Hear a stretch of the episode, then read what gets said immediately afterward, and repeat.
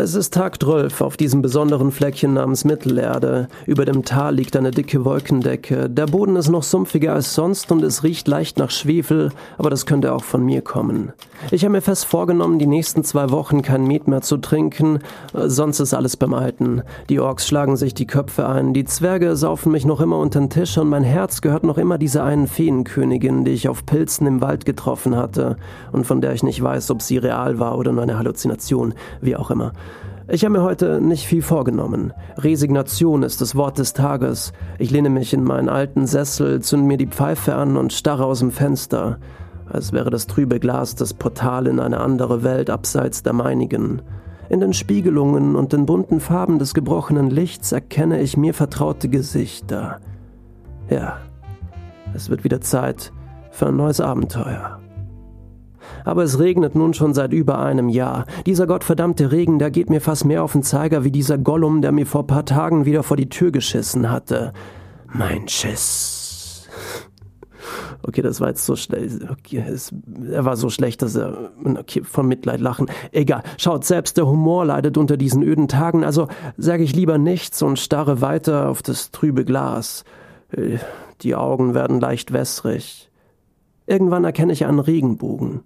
Damals, bei der Schlacht zu Mordor, ich hatte mit einem Schwertschlag vier Orks auf einmal erledigt, meinen Zauberstab einmal quer durch die Luft geschleudert und uns eine Regenbogenbrücke erschaffen, auf der wir in die Festung ritten. Irgendwie war es peinlich, die Orks hatten uns ausgelacht, ich kam mir vor wie so ein Glücksbärchen, aber wir hatten den Kampf gewonnen, darum geht's. Es folgten einige weitere Abenteuer, Verfolgungsjagden auf Drachen, Schatzsuchen mit den Zwergen, heiße Liebesspielchen in verborgenen Feentempeln, äh, bis dieser Regen kam. Ich ziehe noch einmal kräftig durch meine Pfeife, runde meine Lippen und lasse ein paar Rauchkreise durch die Luft gleiten in Richtung der trüben Fensterscheibe.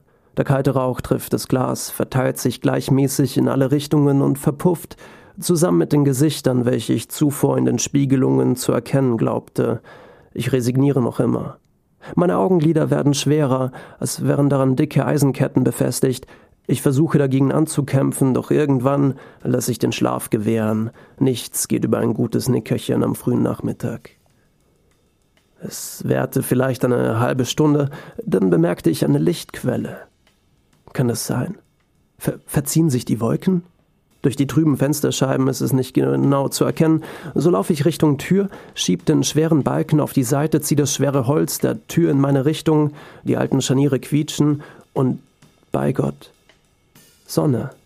Zwar regnet es noch immer, aber am Horizont ganz hinten, dort wo sich die Orks gegenseitig die Köpfe einschlagen, kämpft sich die Sonne durch die dicke Wolkendecke. Nicht mehr lange murmel ich vor mich hin, stopfe meine Pfeife und mache einen Schritt nach vor, als wollte ich den Sonnenstrahlen ein wenig näher kommen. Ich stehe noch am Vorderdach meiner kleinen Holzhütte, geschützt vom Regen und trotzdem spüre ich wie. Es, es fühlt sich an wie Matsch. Ich habe keine Schuhe an, ich bin barfuß, schau nach unten und sehe, wie sich Gollums warme Scheiße durch meine Zehen schiebt. Dieser kleine Wichser hat mir noch einmal kräftig vor die Tür geschissen. Ich weiß nicht, warum er das tut, tat, äh, was er davon hat. Vielleicht ist es so ein kleines Machtspiel oder eine Zwangsneurose. Aber bei genauerer Betrachtung erkenne ich darin eine schöne Metapher. Vielleicht gehört es dazu, nach einem Jahr Regen, vielleicht muss man noch einmal durch die Scheiße gehen, bevor man mit einem beschissenen Kapitel endgültig abschließen kann. Mein Schiss.